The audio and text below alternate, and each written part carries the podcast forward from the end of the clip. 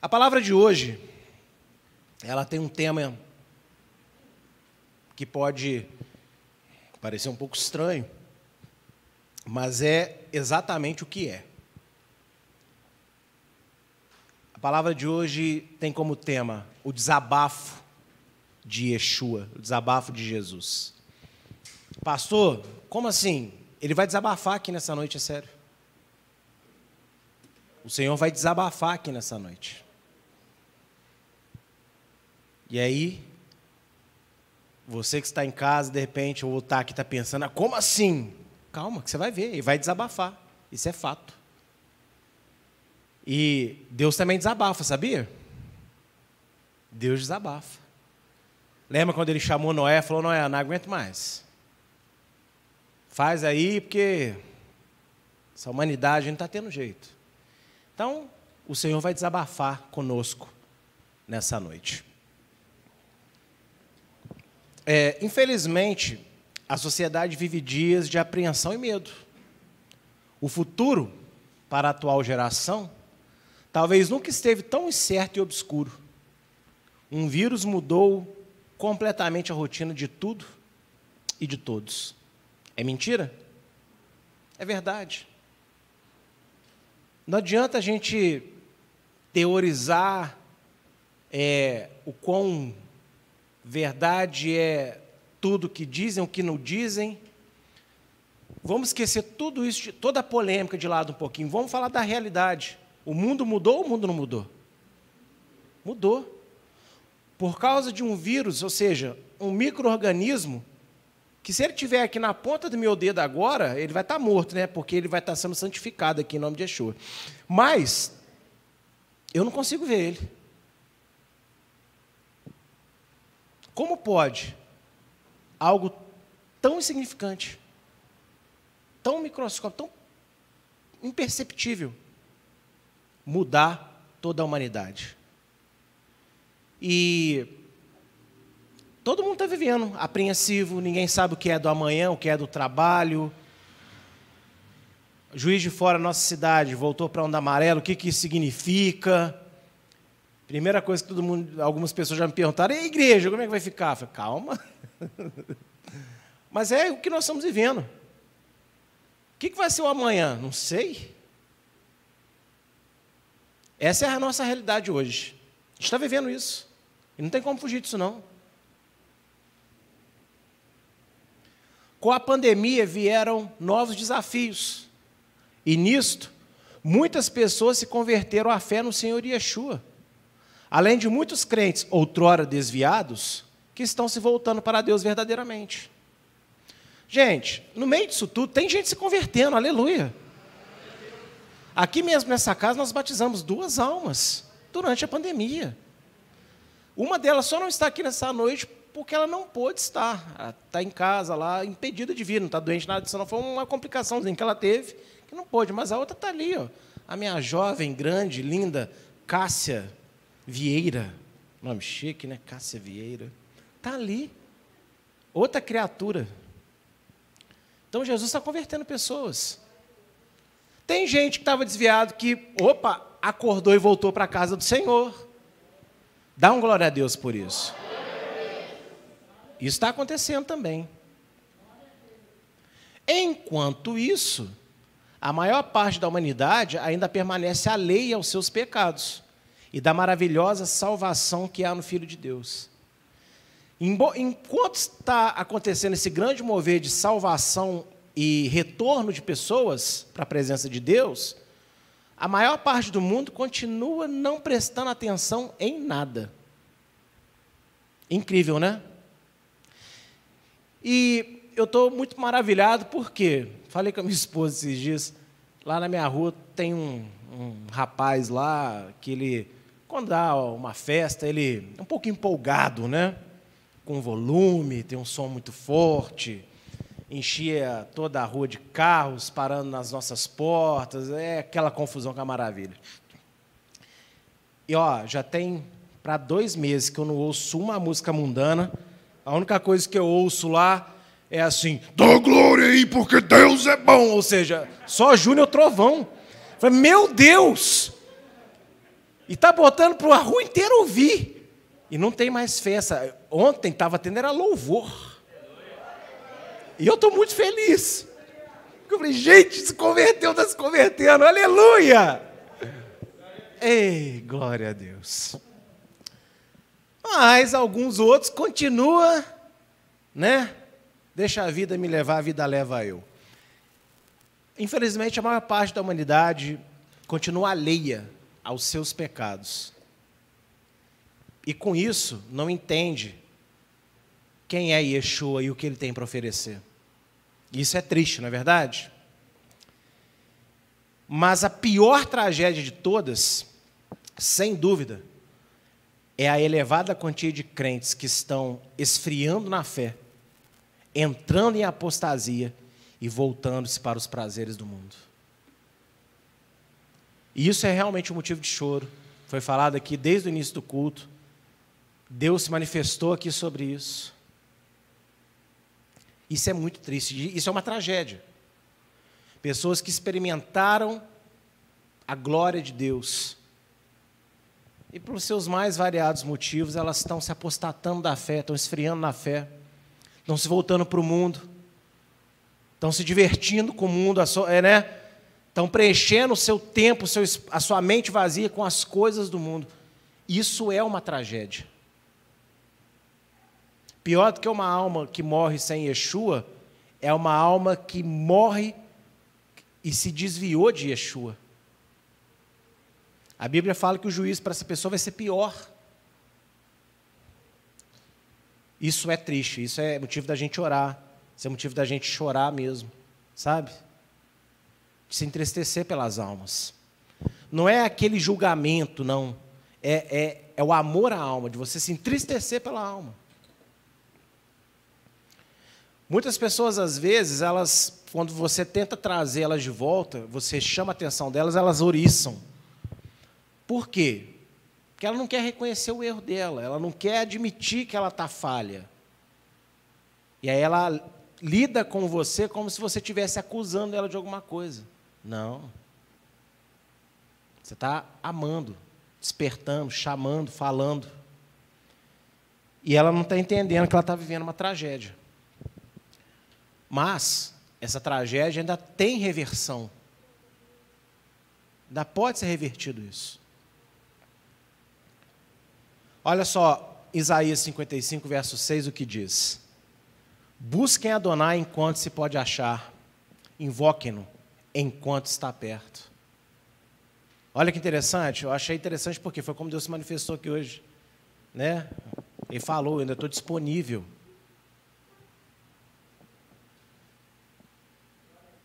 E esse verso me chamou a atenção por causa desse passeio que eu dei com a minha família essa semana. Nós fomos numa cidade onde eu tinha a lembrança de uma pizza espetacular, que você só comia a fatia da pizza, você não precisava de pedir a pizza inteira. Você chegava lá na pizzaria e pedia fatia, a fatia era grandona, assim, de qualquer sabor, e não era caro, tal. E eu fui certo, é lá que eu vou. Quando eu chego lá procurando a pizzaria, ela não mais existe. E eu fiquei muito chateado, falei, não acredito era a melhor coisa que tinha aqui. Acabou. Então, você imagina que eu fui numa cidade na expectativa de comer uma pizza, não encontrei. E Deus está alertando que vai chegar o dia que as pessoas vão buscá-lo, ele não vai se deixar achar. O que será que vai ser mais triste? A pessoa que não vai conseguir encontrar Deus apesar dela querer? Ou eu que não consegui encontrar a pizza que eu queria comer? Mas ainda hoje Deus está sendo, está se disponibilizando para nós. Ainda hoje Deus está se disponibilizando para a humanidade. Então ainda é tempo de buscá-lo. É tempo de achá-lo. Amém? E o que, que isso tem a ver com o desabafo de Yeshua? Eu vou trabalhar com vocês aqui em cima de algum de um texto. E isso tudo tem que ficar claro. Qual é a nossa realidade hoje? Porque o desabafo do eterno, né, o desabafo do nosso Salvador, ele vai vir em cima da nossa realidade. Amém? Então, essa é a realidade que estamos vivendo. Alguém discorda que isso tudo está acontecendo? Ele vai desabafar conosco em cima disso. Provérbios 1, verso 20 a 21. Se você quiser deixar Provérbios aberto, pode deixar. Que é em cima disso que nós vamos trabalhar. Olha só aí, ó, Provérbios, capítulo 1. Provérbios, capítulo 1. Vai dizer assim, ó. A sabedoria clama em alta voz nas ruas e levanta sua voz nos locais públicos. Chama nas esquinas das ruas e eleva a voz nos portões de entrada da cidade. Pastor, o que isso tem a ver? No pensamento judaico, presente em todas as escrituras sagradas, os atributos de Deus são por vezes personificados como se fossem seres espirituais. E em alguns casos são materializados e isso ocorre para que haja maior compreensão da mensagem. Você tem, por exemplo, o caso onde Davi fala: Torre forte é o nome do Senhor, nome do Eterno. Mas nome é um nome. Mas o nome de Deus se torna às vezes o quê? Uma torre. E não é qualquer torre, uma torre forte. Então, no pensamento judaico, ou seja, Deus colocou no povo de Israel escrever a palavra, essa questão dos seus atributos se personificar. O atributo de Deus, ele vira uma pessoa, para que a gente possa entender melhor a mensagem. Amém? Todo mundo entendeu isso? Diga aleluia. Assim como boa parte da teologia normativa cristã, existem muitos comentários rabínicos que relacionam a sabedoria descrita nos textos de Provérbios 1 e 2 como sendo a voz profética do Messias, de Cristo, se pronunciando por intermédio do rei Salomão. Ou seja, essa sabedoria que Salomão está aqui apontando, veja que a sabedoria começa a falar como se fosse uma pessoa, sim ou não? E tanto a teologia cristã, a maioria, a maior parte, como vários comentários rabínicos falam a mesma coisa. Essa voz é a voz do Machia. É o Messias falando através do rei Salomão. E olha só, o apóstolo Paulo, ele dá uma pista para nós que isso é uma verdade. 1 Coríntios 1, 24. Mas para os que são chamados, tanto judeus como gregos, lhes pregamos o Messias, poder de Deus e sabedoria de Deus. E Yeshua é sabedoria de Deus. E aí, como é que esse trecho de Provérbios inicia? A sabedoria clama em alta voz nas ruas e levanta sua voz nos locais públicos. Então, aqui é um local público? É. Se você crê que a sabedoria, então, é Yeshua, as palavras que eu vou ler com vocês de Provérbios é o clamor do Senhor Jesus, do Senhor Yeshua, para nós hoje, na situação que estamos vivendo nos dias de hoje. E é um desabafo. E o Senhor vai desabafar aqui, ó. Se a palavra de Deus é a mesma ontem, hoje, eternamente, o que desabafou lá, ele está desabafando hoje também. E aí ele segue dizendo, no verso 22 de Provérbios: Por quanto tempo vocês, cuja vida não tem propósito, olha para mim rapidinho, eu tomei a liberdade de digitar a versão do David Ster, a Bíblia judaica, porque as palavras que ele traduz são muito, muito boas, muito excelentes, bem próximas realmente do original. E eu gostei bastante da versão dele, que é parecido um pouco com a NVI, mas você pode, lógico, acompanhar na sua, mas significa a mesma coisa. Só que achei que essa linguagem, ela, sabe, muito boa para falar conosco aqui. Por quanto tempo vocês, cuja vida não tem propósito, amarão essa vida impensada? Por quanto tempo os escarnecedores terão prazer na zombaria? Por quanto tempo os tolos odiarão o conhecimento? Olha o questionamento da sabedoria de Deus. Uma pessoa que não busca Deus uma pessoa que não se aproxima de Deus e que não busca a sabedoria que vem de Deus, é uma pessoa cuja vida não tem propósito. Ela pode estudar para passar num grande curso, ela pode é, tá ali planejando o seu casamento, ela pode, enfim, ela pode estar tá fazendo o que ela quiser. Mas para Deus, é uma pessoa que não tem propósito na vida. Porque Deus é a vida. E se uma pessoa não tem como foco da sua vida o próprio Deus, é como a Bíblia nos ensina: o mundo jaz no maligno. É uma pessoa sem propósito. E a sabedoria está questionando aqui algumas coisas. Olha só. O desabafo da sabedoria começa com alguns questionamentos. Você que não tem propósito, até quando você vai amar esse tipo de vida? Essa vida impensada. Por que vida impensada? Porque só pensa no agora. As pessoas acham que a vida é agora. Tem que aproveitar hoje. Não, a vida não é só agora, não é só hoje. Existe uma eternidade, ela é real. E as pessoas não estão pensando o que vai ser da sua eternidade. Então estão levando uma vida impensada. Ele questiona o seguinte: os escarnecedores, ou seja, aqueles que não estão nem aí para nada, principalmente para as coisas de Deus, até quanto que eles vão achar legal a zombaria? E eu estou muito certo, mais do que nunca, que a gente não deve brincar com coisa santa. Nas redes sociais, às vezes, você tem pessoas que são pessoas boas, que têm uma boa palavra, mas que exageram muito na, nas suas piadas, nas suas. às vezes, das coisas do próprio Evangelho. Não pode, gente. Não pode, porque o Evangelho é santidade, é seriedade, é poder. Então a gente não pode brincar com as coisas de Deus, fazer piada com essas coisas, estão entendendo? São coisas sérias. Por quanto tempo os tolos odiarão conhecimento? Gente, conhecimento do quê?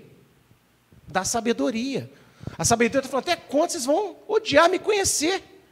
Pessoas que odeiam conhecer a sabedoria são pessoas tolas. E olha só, saberia a sabedoria a resposta para o seu próprio questionamento? O que vocês acham? Vocês acham que a sabedoria tem resposta porque ela mesma está perguntando? Tem ou não tem? Com toda certeza.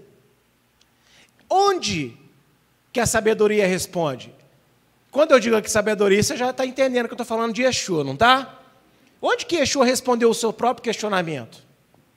João 8, 43 a 47. João capítulo 8, de 43 a 47, ele mesmo responde as suas perguntas. Por que a minha linguagem não está clara para vocês? Por que são incapazes de ouvir o que eu digo? Vocês pertencem ao pai de vocês, o diabo, e querem realizar o desejo dele. Ele foi homicida desde o princípio e não se apegou à verdade, pois não há verdade nele. Quando mente, fala a sua própria língua, pois é mentiroso e pai da mentira.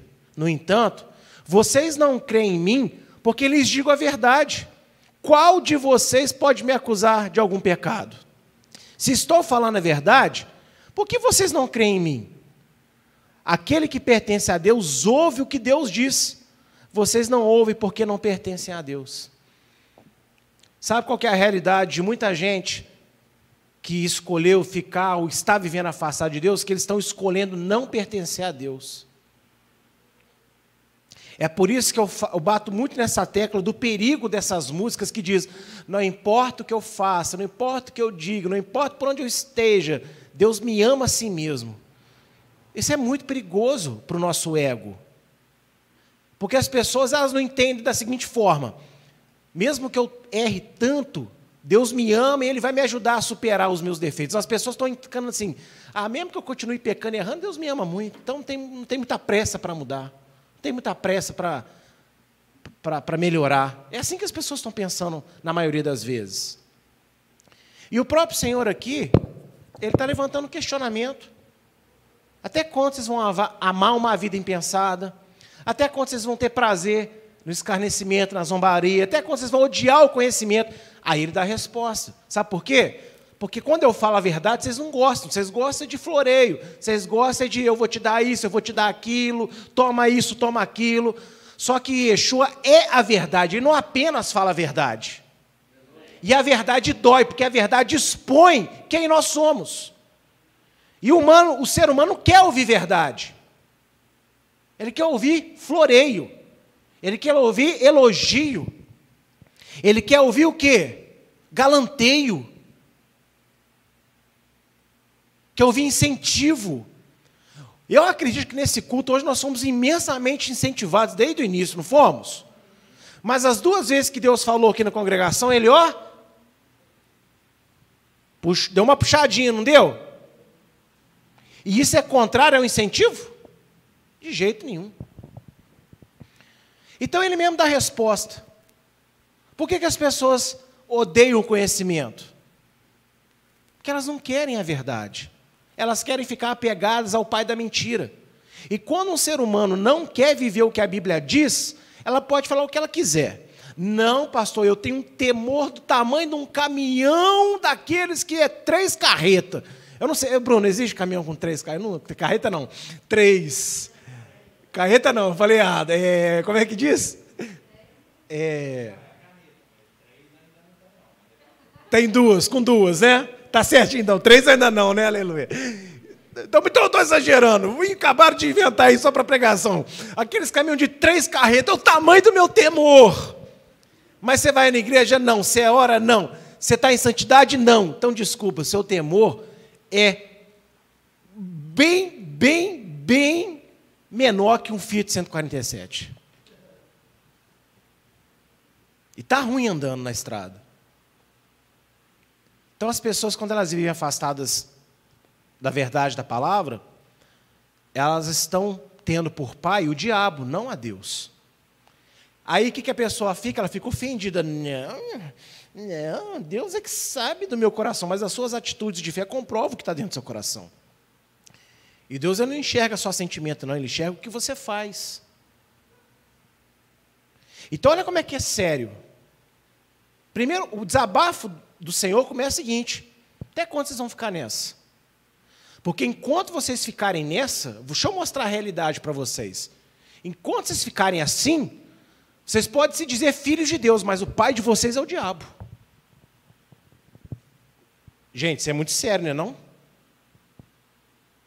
Isso é muito sério. E aí ele segue dizendo, verso 23: Arrependam-se quando eu reprovar. Derramarei sobre vocês meu espírito e tornarei minhas palavras conhecidas. Ou seja, ele está reprovando, falou: ó, até quando vocês vão ficar nessa? Se arrependam de ficar assim. E aí ele diz: ó, se, você, se eu reprovar vocês e vocês se arrependerem, eu vou derramar meu espírito. E, as, o meu conhecimento, a minha palavra vai ser conhecida por vocês. A reprovação da sabedoria não é uma acusação, mas a libertação de todo o mal e de sua pior consequência, a separação eterna de Deus. As pessoas não gostam de ser reprovadas, gostam? Quem gosta de ser reprovado, de ser chamado a atenção? Então, muita gente, ela procura o quê? Ela procura os afagos, procura as promessas, Procura a bênção que Deus tem para falar. Mas olha que interessante, a sabedoria, ela está desabafando e ela está falando o seguinte: ó, até quando vocês vão ficar nesse tipo de vida? Mas, ó, eu vou reprovar vocês. É lógico, porque se ele vê em nós um procedimento ruim, como que Yeshua vai dar um tapinha nas minhas costas? Ô filhão, você está bem demais, vai nessa tua fé aí. Não. Ele vai me incentivar com amor, mas ele primeiro vai falar: Ó, oh, isso que você está fazendo eu não estou gostando. Porque se eu não entender que ele não está gostando da minha atitude, como que eu vou mudar ela? Tem jeito, gente? Não tem. Olha só o que diz Apocalipse 3,19: Repreendo e disciplino aqueles que eu amo, por isso seja diligente e arrependa-se. E é o que ele está falando em Provérbios. Ele está apresentando um problema, um estilo de vida que não está agradando a ele. E ele faz um convite Se arrependa, porque aí eu vou fazer coisas boas por você. E lá em Apocalipse, essa sabedoria agora manifesta na pessoa de Yeshua, revelada agora na sua plenitude, ele realça isso que ele já tinha falado na boca de Salomão. Eu repreendo e disciplino. Na versão Almeida, não fala repreendo e disciplino, eu falo eu exorto e castigo quem eu amo. O amor de Deus não é feito só de flores. O amor de Deus é feito também de deixar a gente experimentar as consequências das nossas caquinhas, para a gente crescer com elas. Isso é amor. Porque se eu pego um pedaço de gelo e mastigo, e aquilo não doer meu dente, eu não vou entender nunca que isso é ruim para o dente. Entendeu o que eu quis dizer com essa alusão bem simples? Então, o eterno, ele, ele repreende, ele reprova. E a reprovação de Yeshua não é acusação. acusação é quando você não quer mudar. Por isso que o tolo, ele odeia o conhecimento, porque o conhecimento ele expõe uma realidade que é muito oposta às vezes daquilo que a gente se vê. A gente se vê bem, a gente se vê legal, a gente se vê numa boa. E quando ele traz a verdade de Deus para nós, a gente não se vê tão legal assim. É igual quando você se arruma. Você se arruma, você acha que você está abafando. Nossa, esse verde está combinando com essa calça amarela. Aí quando você chega assim na frente do espelho, ui, não está tão bom quando eu pensei. Não é assim que o espelho faz com a gente? É ou não é? Às vezes você penteia o cabelo, você, né? Para quem tem cabelo, eu estou tendo cabelo ultimamente, aleluia. Aí você penteia o cabelo, você diz, meu pente, né, penteado ficou legal. Na hora que você chega na frente assim, vontade de rapar tudo, arrancar tudo. Que a sensação versus a realidade completamente diferente.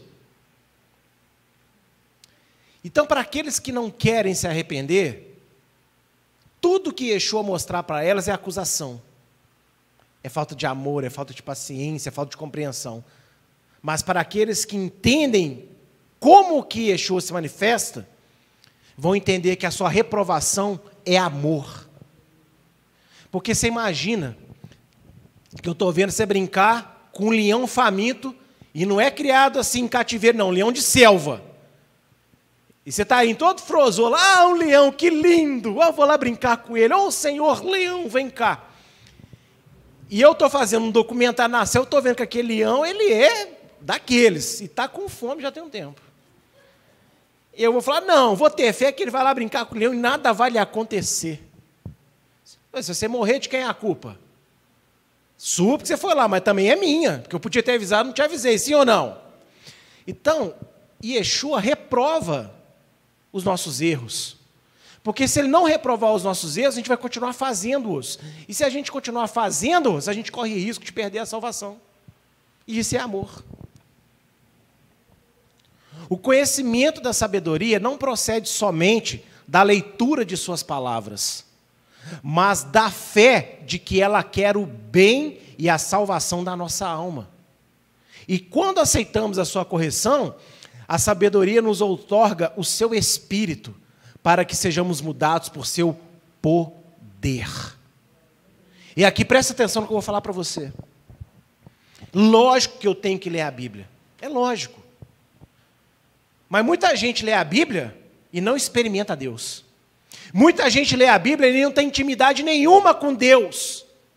Porque não adianta só você ler a Bíblia, você tem que acreditar de todo o seu coração no que você está lendo. Isso aqui não é só uma sabedoria para você colocar dentro da cachola, não. Isso aqui é poder de Deus. Esse conhecimento não é para você ser um grande erudito. Esse conhecimento é para você ser um avivalista da fé. Então não, acredita, não, adianta você só acreditar no que a Bíblia está tá dizendo. Em termos de palavra escrita. Você tem que acreditar que tudo que está escrito aqui é verdade e tem poder para mudar a sua história, a sua vida hoje. E o que está escrito aqui é para o teu bem, porque Ele te ama, porque Ele quer mudar a tua alma. Ele se preocupa com você, Ele se preocupa comigo. Por que, que Yeshua reprova a gente? Porque Ele ama a gente. Ele se preocupa conosco. Ele observa o nosso dia a dia. Ele sabe o que você faz quando você vai dormir, ele sabe como é que você acorda, ele sabe o que você faz no seu trabalho, ele sabe os pensamentos que você tem. E por ele te amar, ele não ignora essas coisas. Muito pelo contrário. Ele vem e fala cada detalhe, cada pensamento ruim que você teve. Ele vem ó, isso aí não está legal, não é assim, não é desse jeito. Por isso que eu acho muito complicado alguém falar assim, ai, mas isso é muito bitolado, tudo é Deus. Ué, mas tem que ser o quê então? Olha como é que é incoerente. Quem criou tudo? Então tudo não é Deus? Qualquer coisa que você faz fora da direção de Deus está errado, porque Ele que criou tudo. Então tem que ser do jeito dele. Absolutamente tudo. E aí eu quero que você olhe para a sua Bíblia nessa noite, se tiver com uma aí, com carinho, sabe? E repita comigo, se meu Deus, isso aqui não é só um livro. Isso aqui é poder. É amor.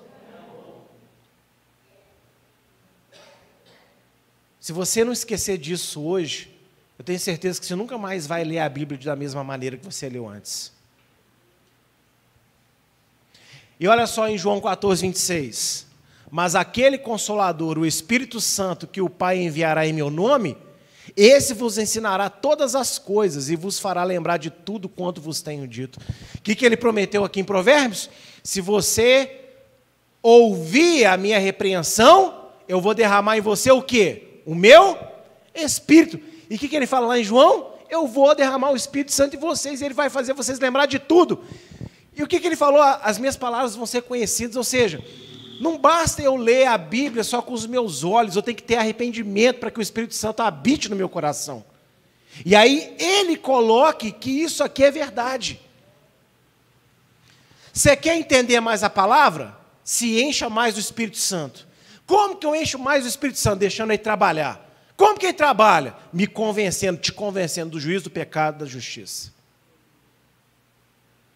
Agora, quanto mais você resistir, está escrito mais, o pastor falou mais. E quando eu digo o pastor falou mais, estou falando de qualquer conselho besta que eu dei aqui para vocês. Estou falando se eu aconselhar vocês dentro da palavra, do jeito que realmente a palavra é. Em nome de Yeshua, eu acredito que todos os pastores dessa casa têm essa índole. Então, em qualquer igreja que os pastores se dedicam a aconselhar conforme a palavra fala, e você ignora o conselho, você faz o contrário. Ah, falou, mas não, vou bater pezinho, vou fazer do jeito que eu quero. Você está resistindo não é a homem, você está resistindo ao Espírito de Deus. E aí, ele não está trabalhando. Ele pode trabalhar então? Você está deixando ele trabalhar? Não. Se você não está deixando ele trabalhar, ele está derramando mais a presença dele em você?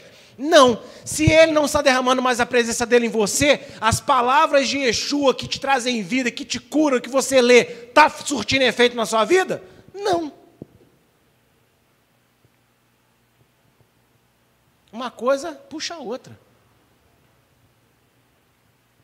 E ele segue dizendo, verso 24: Por que vocês não aceitam quando chamei? E ninguém prestou atenção quando estendi minha mão. Olha só que sério.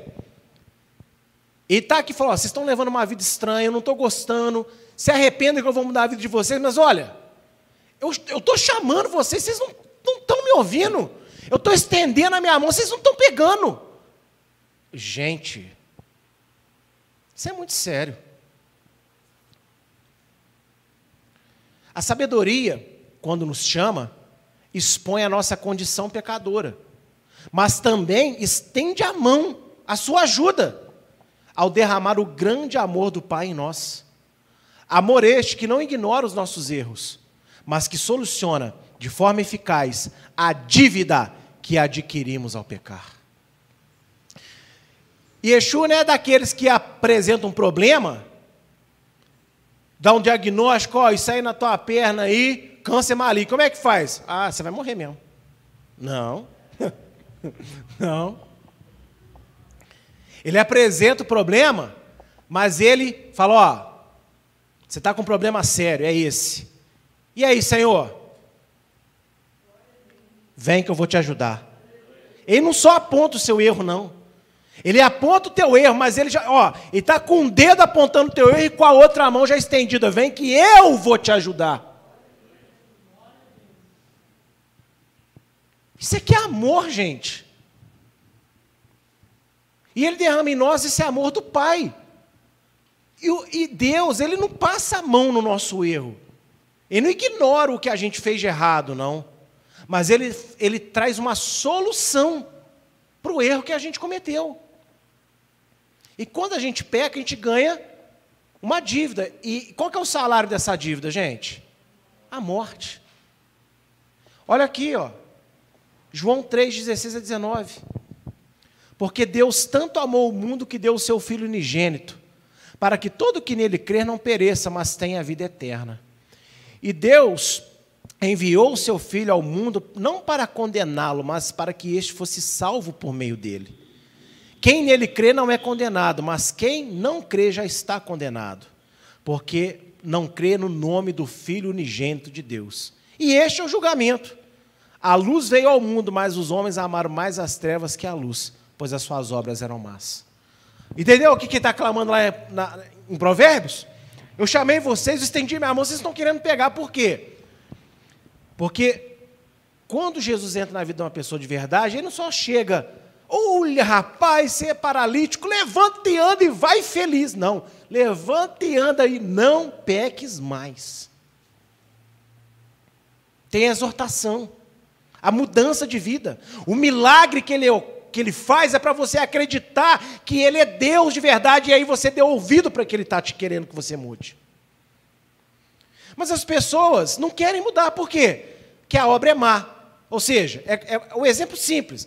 Vamos supor, tá ali o pastor Diogo, aí eu, aí, né, aí eu penso, né? Hum, pastor Diogo é gerente. A carteira dele deve ser gordinha. Aí dá um apagão de luz aqui. Aí eu vou sorrateiramente. Pego a carteira dele do bolso dele. Aleluia! Aí o Reginaldo acende a luz. Não, irmão, não acende a luz, não. Por quê? Porque eu fui pego. Todo mundo está vendo o que eu fiz. Assim é como Yeshua trabalha na nossa vida. Quando ele vem, ele expõe a nossa natureza pecaminosa, não para nos humilhar, mas para nos repreender e nos gerar uma vergonha tão grande que a gente nunca mais vai querer fazer aquilo. Mudança. E o que, que as pessoas fazem? Não, não quero. Deixa a luz apagada. Então elas falam de Jesus, mas elas não querem Jesus verdadeiramente na vida delas. Não o Jesus da Bíblia, o Jesus Jesus mesmo. Porque quando ele vem, ele é luz. E naturalmente ele vai iluminar o que de errado nós pensamos e fazemos. Mas para que isso? Para nos salvar. Mas muita gente não está querendo essa luz, porque prefere ficar com a sua razão, prefere ficar no erro, prefere muitas coisas, ao invés de preferir o amor de Deus. Veja que ele deu ali, ó. A condenação, o julgamento é esse. Eu vim, mas as pessoas não me quiseram, porque elas preferem ficar nas trevas, elas preferem continuar vivendo errado. Verso 25 de Provérbios. Mas, em vez disso, né, em vez de aceitar a mão dele, a ajuda dele, negligenciaram os meus conselhos e não aceitaram minha repreensão. Eu, por minha vez, rirei da sua aflição e zombarei quando o terror assolá-los, como uma tempestade o desastre abordá-los como um turbilhão, quando a angústia e a aflição os atacar. Ah, isso aí não pode ser Jesus. A misericórdia de Yeshua não é infinita, como muitos pensam. E até a sua paciência possui um limite. Todos que continuam rejeitando suas palavras irão colher, certamente, o fruto dessa terrível escolha. Oh, bonito, bonito, olha para mim aqui um pouquinho. Deixa eu te ensinar uma coisa que a maioria dos pregadores aí não tem coragem de falar, né? Porque o povo não gosta. A paciência de Deus não é eterna, não. Não é. Uma hora ele se cansa. Uma hora ele fala: acabou. E ali em Provérbios, olha a palavra, ó, eu estou estendendo a mão agora. Quando vier a angústia para você, aí que você estiver lá todo desesperado, eu vou rir de você. Ah, isso não é Deus da Bíblia. É exatamente o Deus da Bíblia. E não é aquele rei debochado, tipo assim, ah, viu, se deu mal. não. É, é, igual lá em Juízes. Ó, oh, vocês estão passando aperto aí? Ué, pede os deuses aí que vocês estão adorando aí para salvar vocês. Gente, vocês não, é, tem gente que desconhece o caráter de Deus. Deus é dar uma cutucada de vez em quando, viu? E isso é sério. Então, olha quanta gente está brincando com Deus, brincando com Deus, brincando com Deus, brincando com Deus, brincando com Deus. E pensa que Deus nunca vai. Ah, não, ele me ama demais. Como pode me amar, Deus, sabendo que eu faço tudo errado, sabendo que eu vou lá me meter na lama? Como pode me amar assim? Já falei, eu detesto esse hino. Que dá a entender a pessoa. Ela não está falando assim que eu fiz, não. Eu vou continuar fazendo, mas Deus me ama assim mesmo. Mas que isso? Eu vou continuar fazendo? Isso é uma sem vergonhice. Você sabe o que você está fazendo e está falando para Deus que por causa do amor dele ser tão grande, você vai continuar fazendo, e isso é maravilhoso?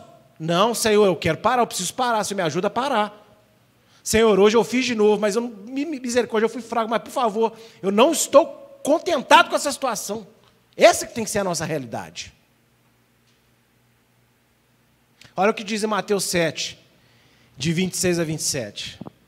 Mas quem ouve estas minhas palavras e não as pratica, é como o insensato que construiu a casa sobre a areia, e caiu a chuva, transbordaram os rios, sopraram os ventos e deram contra aquela casa, e ela caiu, e grande foi a sua queda. É ou não é o que ele falou em Provérbios? Gente, ele fala, ele fala, ele fala, ele fala, mas uma hora a tempestade chega. E aí, quando a tempestade chegar, ele vai deixar ela bater forte. É igual você estar tá com a goteira no seu telhado. Aí você, ah, estou com a goteirinha ali, tranquilo.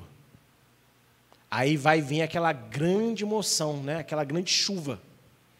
Aí a goteira vai virar uma inundação da sua casa. Você, ah, meu Deus, eu achei que o senhor guardava a minha casa.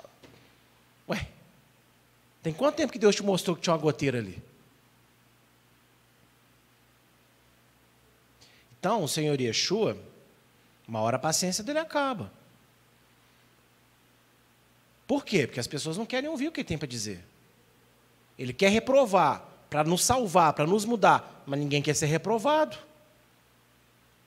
Não, essa não é a palavra. Como as pessoas falam muito, eu, eu tenho nojo, nojo de quando eu ouço uma coisa assim. Eu não saí de casa para ouvir esse tipo de palavra. Ué. Então vai comer um biscoito da sorte, compra um shining box. Entendeu? Abre um biscoitinho da sorte, que vai ter só palavra boa para você lá. Aí você vai ouvir as coisas boas que você quiser. Porque evangelho não fala o que você quer, evangelho fala o que você precisa. E Salmo 2, verso 12, a parte A, o que fala também? Beijem o filho, para que ele não se ire e vocês não sejam destruídos de repente, pois no instante acende-se a sua ira. Que filho é esse aqui do Salmo 2? Já ensinei para vocês. É o pai falando do próprio filho.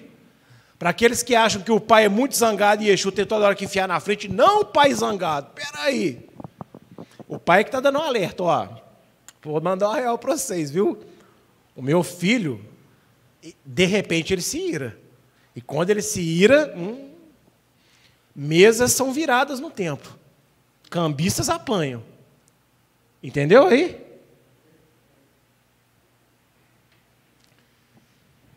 Verso 33. Mas aqueles que prestam atenção em mim viverão em segurança, imperturbáveis, sem temer nenhum mal. Aleluia. Se existem quem vai sofrer porque não dá ouvido para ele, hum, por outro lado, quem ouve, aí já é outro patamar. Se para a desobediência a paciência de Yeshua possui um limite, para a, des... para a obediência pela fé, porém, a misericórdia de Yeshua é infinita. Então a misericórdia de Yeshua tanto tem limite como não tem. Depende. Para quem não ouve e não faz o que ele fala, tem limite. Agora, para quem sempre dá ouvido para o que ele fala, sempre se arrepende, se procura, procura, sempre mudar e confia nele, a misericórdia dele dura mil gerações, ou seja, não acaba. O mesmo Deus, a mesma misericórdia pode ser limitada ou ilimitada. Depende de quem? Dele? Depende de quem? Do nosso relacionamento com ele. Se ele falou em Mateus 7, né? O que acontece com a chuva quando não se ouve, ele também fala lá em Mateus 7 o que acontece quando se ouve a palavra dele. Portanto, quem ouve estas minhas palavras e as pratica, é como um homem prudente que construiu a sua casa sobre a rocha, caiu a chuva, transbordaram os rios, sopraram os ventos e deram contra aquela casa, e ela não caiu, porque tinha seus alicerces na rocha. A mesma tempestade caiu numa casa, acabou com tudo. A mesma tempestade caiu na outra e ficou firme. A mesma pandemia afeta o mundo inteiro. Sim ou não? Sim. Crente como não crente está sujeito a perder trabalho, está ou não está? Está sujeito a ter, a ter uma doença, não necessariamente essa, mas tem algum problema de saúde, está ou não está? A perder ente querido, está ou não está? Agora, qual que é a diferença entre um e outro? Ou pelo menos deveria ser. Que quem não tem Deus não tem onde se apoiar. Quem tem Deus pode sofrer o que for. Fica firme, porque Ele é rocha. Porque confia na palavra dEle. E essa é. Ó, é tá, gente, olha como é que ele está desabafando. O desabafo dele é aí: vocês vão ouvir a minha palavra, vão crer no que eu falo ou não? João 2, verso 1. 1 João 2, verso 1.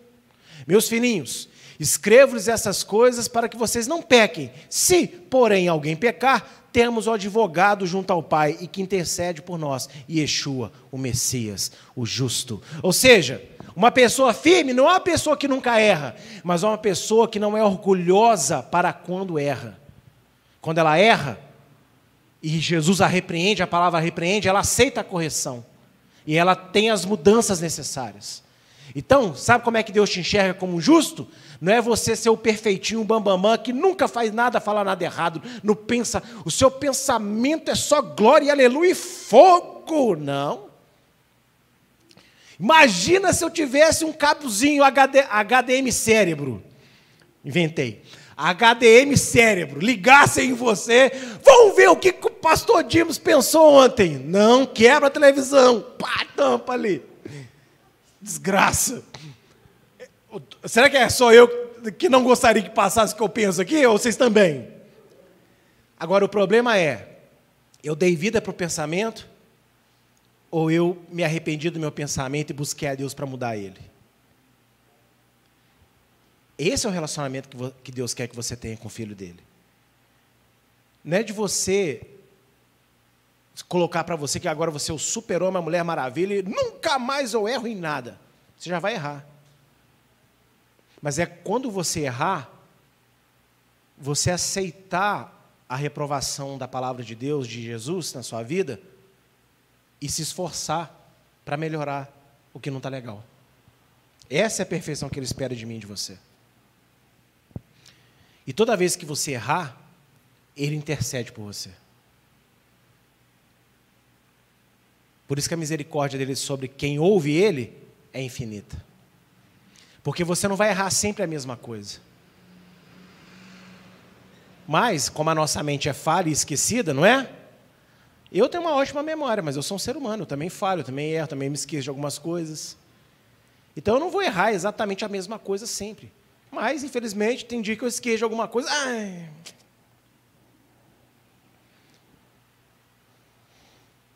mas Ele está ali para interceder por nós. E Romanos 8, 28, olha o que fala. Sabemos que todas as coisas. É, faltou a digitação, desculpa aí. Sabemos que todas as coisas cooperam para o bem daqueles que amam a Deus, dos que foram chamados de acordo com o seu propósito. Então, tudo vai cooperar para o seu bem, se você ama a Deus. Mas como que você ama a Deus? Quando você ouve a sabedoria dele. Se você não ouve a sabedoria de Deus, você não ama a Deus. E aí as coisas não cooperam para o teu bem. As coisas cooperarem para o bem, existe uma palavra em hebraico que diz ganzul letová. Até isso é para o meu bem. Ou seja, bati a cabeça, ai, ai, ganzul letová. Até isso é para o meu bem.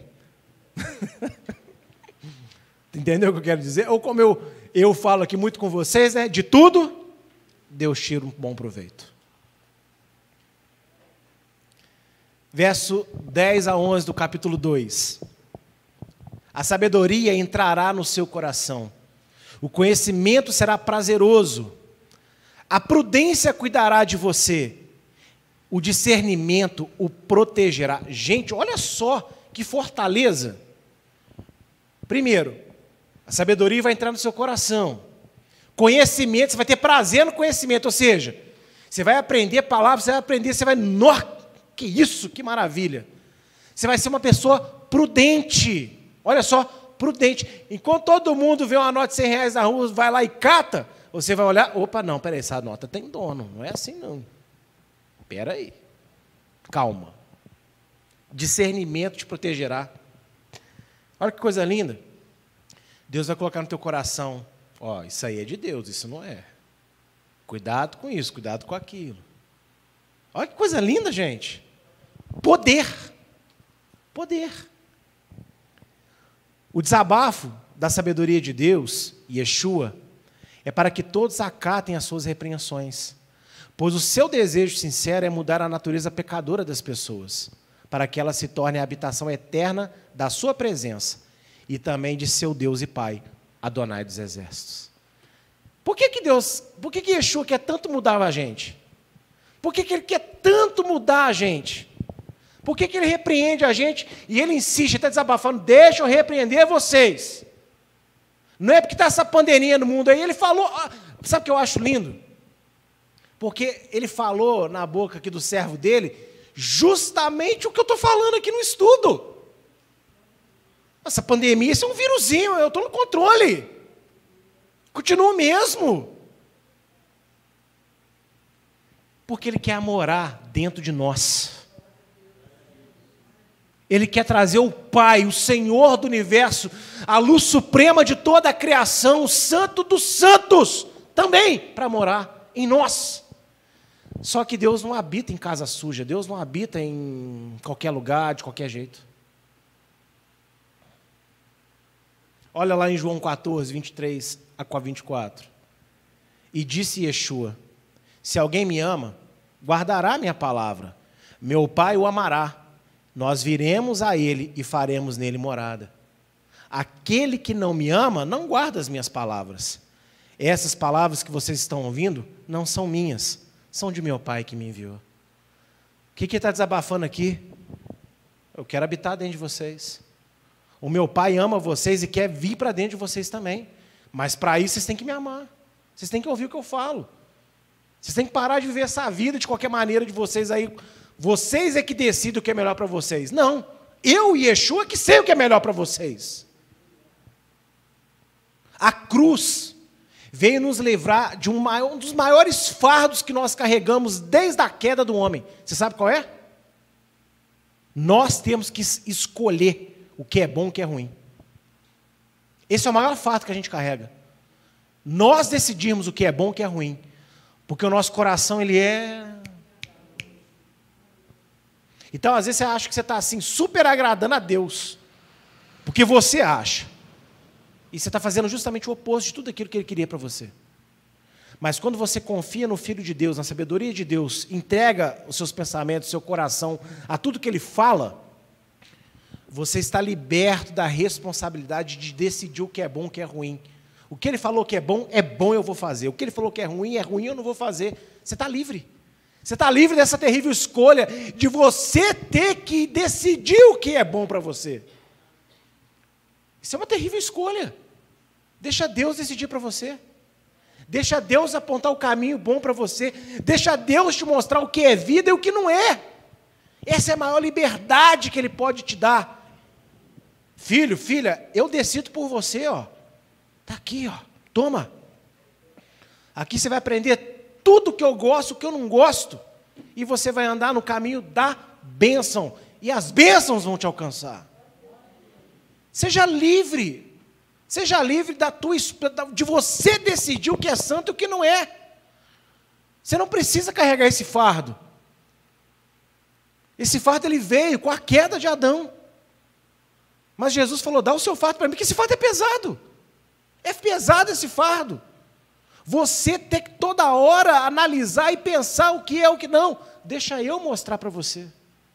Deixa eu decidir para você. Deixa eu te apontar o caminho, diz o Eterno. Isso é um fardo suave. Isso é um fardo leve. E ó, para facilitar mais, ele deixou pegadas para você saber por onde ele andou. E para você o seguir. Você não precisa ficar igual aquele caçador de floresta, pegando um pedacinho de grama.